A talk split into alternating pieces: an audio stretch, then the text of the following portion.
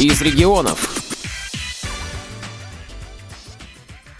Здравствуйте! В эфире Ульяновская студия «Радио ВОЗ». У микрофона Светлана Ефремова. Музыкант, массажист, художник своего дела Дмитрий Ожогин продолжает свой рассказ. Я приехал в Курск. Меня на гитару, к сожалению, не взяли, потому что не было музыкальной подготовки. Взяли других ребят, у которых такая подготовка была. Они уже играли на гитаре, играли различные пьесы. Ну, я, конечно, такого не мог показать, но меня зато взяли на балалайку. В принципе, я рад, что я попал на балалайку. Да, там всего три струны.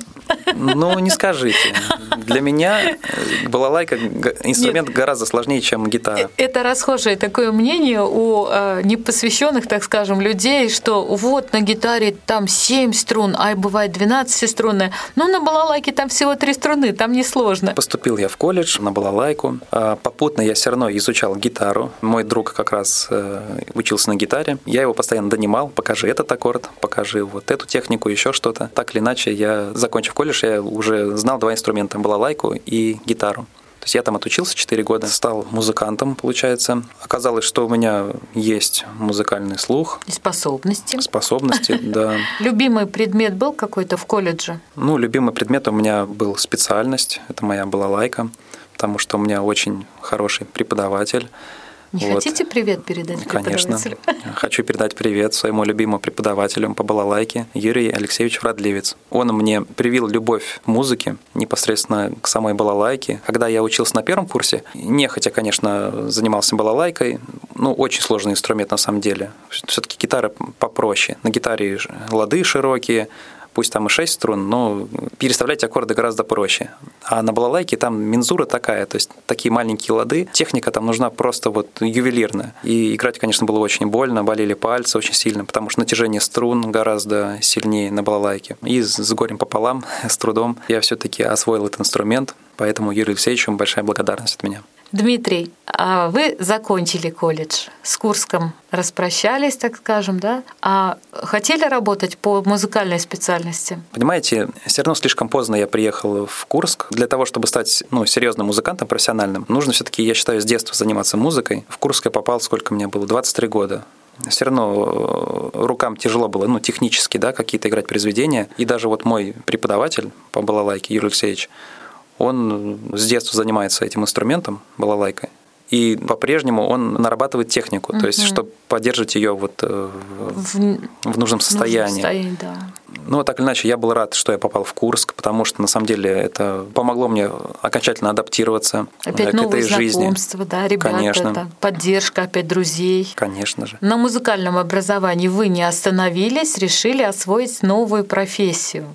После Курского музыкального колледжа э, я решил освоить еще одну специальность, совершенно далекую от музыки. Я решил стать массажистом. Пока я учился в Курске, в Курском музыкальном колледже. У меня было много друзей, с ребятами я общался. Много раз я слышал про то, что незрячие ребята также еще учатся и на массажистов. Мне это заинтересовало. Я вот все время вот их расспрашивал, а где можно выучиться на массажиста незрячему человеку. И мне сказали, что вот есть несколько колледжей. Да, я остановил свой выбор на Ульяновском фармколледже, где есть отделение для незрячих массажистов. Это очень близко было к Саранску, то есть это соседние регионы Ульяновской области и Мордовия. Учиться там три года на массажиста. Я попробовал туда поступить, у меня получилось, меня взяли. Мне прям с первого же года обучения очень понравилась профессия массажиста, понравилась вообще медицина в целом.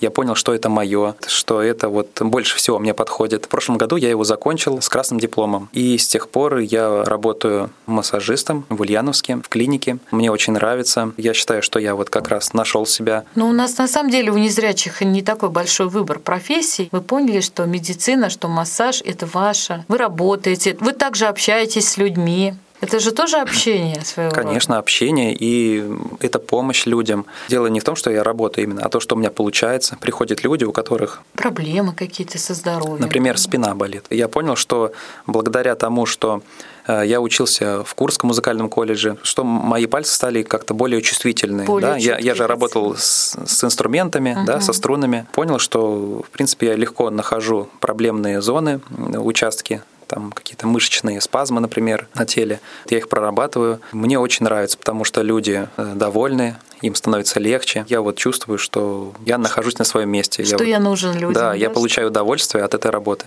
Мне очень нравится. Я скажу по секрету, что заходила на сайты клиники, в которой вы сейчас работаете, и много положительных отзывов о вашей работе. Как вы говорили, что руки приобрели благодаря музыкальному колледжу чуткость, и там как раз отмечают многие пациенты, что очень чуткие руки, очень мягкие руки. А некоторые даже сравнивают ваши руки с крыльями бабочки. То есть э, очень много положительных отзывов от ваших пациентов. Я часто слышал э, от пациентов такую фразу, что у вас какие-то руки музыкальные. Я им рассказывал, ну да, я, я, я есть музыкант, я учился в музыкальном колледже. Получается, есть некоторые приемы в массаже, они ритмичные, например, вибрация. И чтобы, допустим, отстукивать там ну, по спине, допустим. Угу. Э... То есть вы представляете, что вы на балалайке играете стремово, да? Не то, что на балалайке играю. В Курском музыкальном колледже я проходил небольшое обучение на барабанах. Вот был такой опыт. Техника барабанная, она очень сложная. И как раз для вибрационных техник в массаже нужна ритмичность хорошая. Я на пациентах на спинах играю как на барабане. Ну вот смотрите, значит, можно сказать и так, что перед тем, как поступить на массажиста, нужно закончить Курский колледж, да? Ну, не то, что прям Курский Нет, колледж. Ну, то есть все равно же получается, что одно из другого вытекает. Да, где-то приемы художественные а, пригождаются в музыке, что если вы а, более чутко понимаете музыку, классику, там народное что-то, да. Вот теперь вы стали массажистом, освоили какие-то приемы в музыкальном колледже, они вам в этой специальности пригождаются? Я, кстати, много раз так вот задумывался еще раньше. Что же я раньше не пошел на массажиста, да, после Волоколамска? Я мог бы миновать Курск, мог бы сразу поступить на массажиста, и сейчас бы уже был бы большой стаж у меня. Ну, потом я понял, что на самом деле все, что было в жизни, все было не зря. И даже вот это вот э, музыкальное образование, оно мне даже сейчас в работе очень сильно пригодилось. Во время массажа я включаю музыку спокойную такую. Я ее лично подбирал. Спокойные, красивые такие мелодичные композиции. Чувство красоты именно вот в музыке мне как раз привили в Курском музыкальном колледже. Я именно стал как-то понимать музыку, например, классическую. Я ее раньше вообще не признавал. Я вообще не понимал, как можно слушать такую скучную музыку, 300-летние произведения. Те люди, которые говорят, что классика это скучно, это все устаревшее, и что это вот вообще непонятно, зачем люди слушают классическую музыку, это люди, они музыку не понимают, то есть э, они ее не слышат, они вот привыкли вот эти вот трехаккордовые песни попсовые слушать, да, uh-huh. и типа, ну, качает же там, тут, тут, там, но это все на самом деле такой низкий уровень. Я вот раньше сам просто был такой, да, я там слушал всякие эти простые песенки. Ты считал, что ничего лучше быть не может. Это вот произошло как-то переосмысление, это произошло в колледже. То есть мне привили вот любовь к этой вот, к настоящей музыке. Я понял, что все, что я слушал, это было вообще не музыка. Музыка, серьезно, это вот Моцарт, Бетховен, Бах, там наш, Чайковский, да. То есть какая красота. Помню, вот мы Шопена изучали на втором курсе. Как я страдал. У нас была музыкальная литература, и было там, помните, у вас тоже, наверное, были викторины различные? Угу. Были у вас? Да, контроль. И вот включат, я помню, именно вот Шопен, мне казалось, там, допустим, 20 каких-нибудь ноктюрнов его произведений, нам включает кусочек, а нужно вот, э, ну, тест, да, делать. Угу. Нужно, типа так, этот ноктюрн там такой-то, это там революционный этюд, например. А для меня все это было одинаково. Я думаю, господи. Проходит буквально год, и что-то я понимаю, что мне хочется вернуться и еще раз, то есть мне попадается вот произведение да. Шопена, и я думаю, да какие они красивые. То есть к третьему, к четвертому курсу я вообще я влюбился в Шопена, я стал чуть ли не шопенистом, знаете, есть такое определенное. Uh-huh.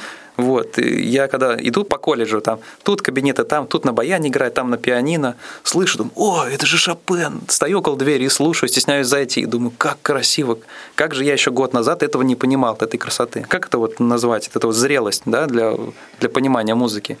Это очень важно. Угу. То есть, если бы не музыкальный колледж, я бы этого не понял. Я его сейчас по-прежнему слушаю. Это мой самый любимый композитор. Я его там вслушиваюсь, думаю, ничего красивее просто быть не может, вот чем вот музыка Шопена, вот для меня. А так, по сути, я и других стал уважать тоже композиторов. Бетховена, Моцарта, Чайковского, э, Дебюсси. Как я, будучи художником, не сразу распознал красоту в этой музыке. Дмитрий, вот мы постепенно перешли к вашим увлечениям. Вы играете на балалайке, на гитаре, поете? Если честно, больше я играю на гитаре чем на балалайке. Я ее практически из рук не выпускаю. С друзьями мы любим. Если соберемся вместе, обязательно я беру с собой гитару, мы поем. Вот очень люблю, когда мы поем все вместе.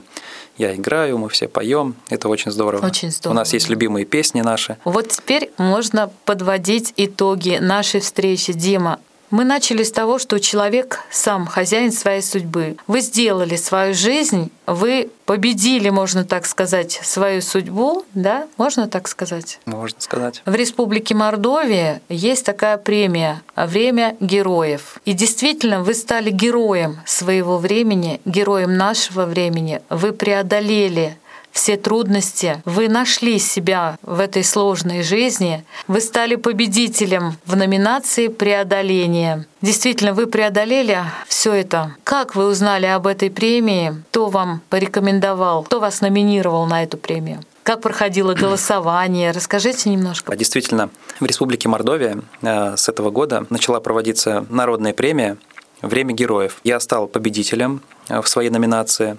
Э, моя номинация «Герой преодоления». Как я узнал про эту премию и как я туда попал? Сейчас я живу в Ульяновске и работаю массажистом в Ульяновске. Как-то мне звонит мама из Саранска и говорит, у нас тут в Мордовии проводится премия «Время героев». Жители Республики Мордовия номинируют э, различных людей, выставляют их кандидатуры на номинацию. Это люди, которые чем-то отличились в жизни, в каких-то сферах. Герои культуры, герои образования, герои спорта. Много номинаций различных. И также есть номинация «Герой преодоления». Эту премию дают э, тем людям, которые отличились в какой-то сфере, и их деятельность идет на благо общества. Я там был номинирован как незрячий массажист, как человек, прошедший через различные трудности, да, про которые мы вот сегодня говорили, и который чего-то добился в жизни, и его деятельность приносит большую пользу обществу. В моей номинации было несколько человек. Это в основном были люди, либо инвалиды, ну, люди с какими-то проблемами со здоровьем, которые чем-то отличились, чего-то добились. И было открыто голосование.